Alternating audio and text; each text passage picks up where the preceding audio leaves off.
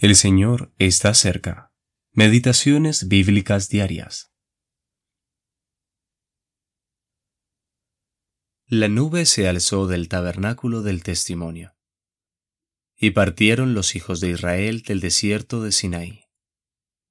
Números capítulo 10, versículos 11 y 12. Bosquejos breves del Pentateuco. Novena parte. Números. Parte A.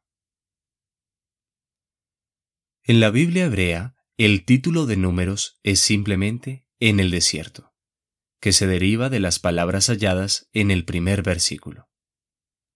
Es un título adecuado porque el tema del libro es la travesía de los hijos de Israel a través del desierto. Sin embargo, su peregrinaje no comienza en realidad hasta el capítulo 10, versículo 11. El libro cubre un periodo de 38 años. Compárese con Números capítulo 1 versículo 1 y con Deuteronomio capítulo 1 versículo 3. Y registra la incredulidad del pueblo, motivo por el que Dios le cerró la entrada a la tierra prometida a la generación de mayor edad.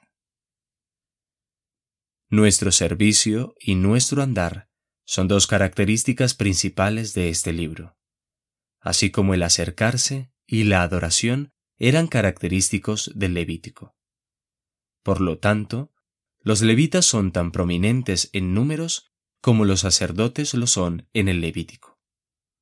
Algunos tipos y eventos históricos que se hallan en números son exclusivos de este libro, los cuales están en total conformidad con los temas preponderantes del viaje, el servicio y el andar por el desierto.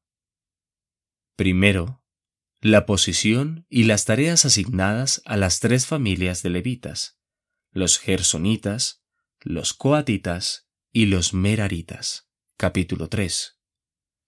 Segundo, el transporte del mobiliario y los utensilios del tabernáculo a través del desierto. Capítulo 4. Tercero, la ley de los nazareos capítulo 6. Cuarto, las trompetas de plata, capítulo 10. Quinto, los dos espías y las uvas de Escol, capítulos 13 y 14. Sexto, las franjas de azul en el borde de las vestimentas de los israelitas, capítulo 15. Séptimo, el sacrificio de la vaca lazana o roja, Capítulo 19. Octavo. La serpiente de bronce.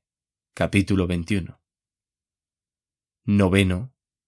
Las cuatro parábolas de Balaam. Capítulos 22 al 24. El lector será ricamente recompensado al buscar las lecciones que se hallan en estos tipos y figuras.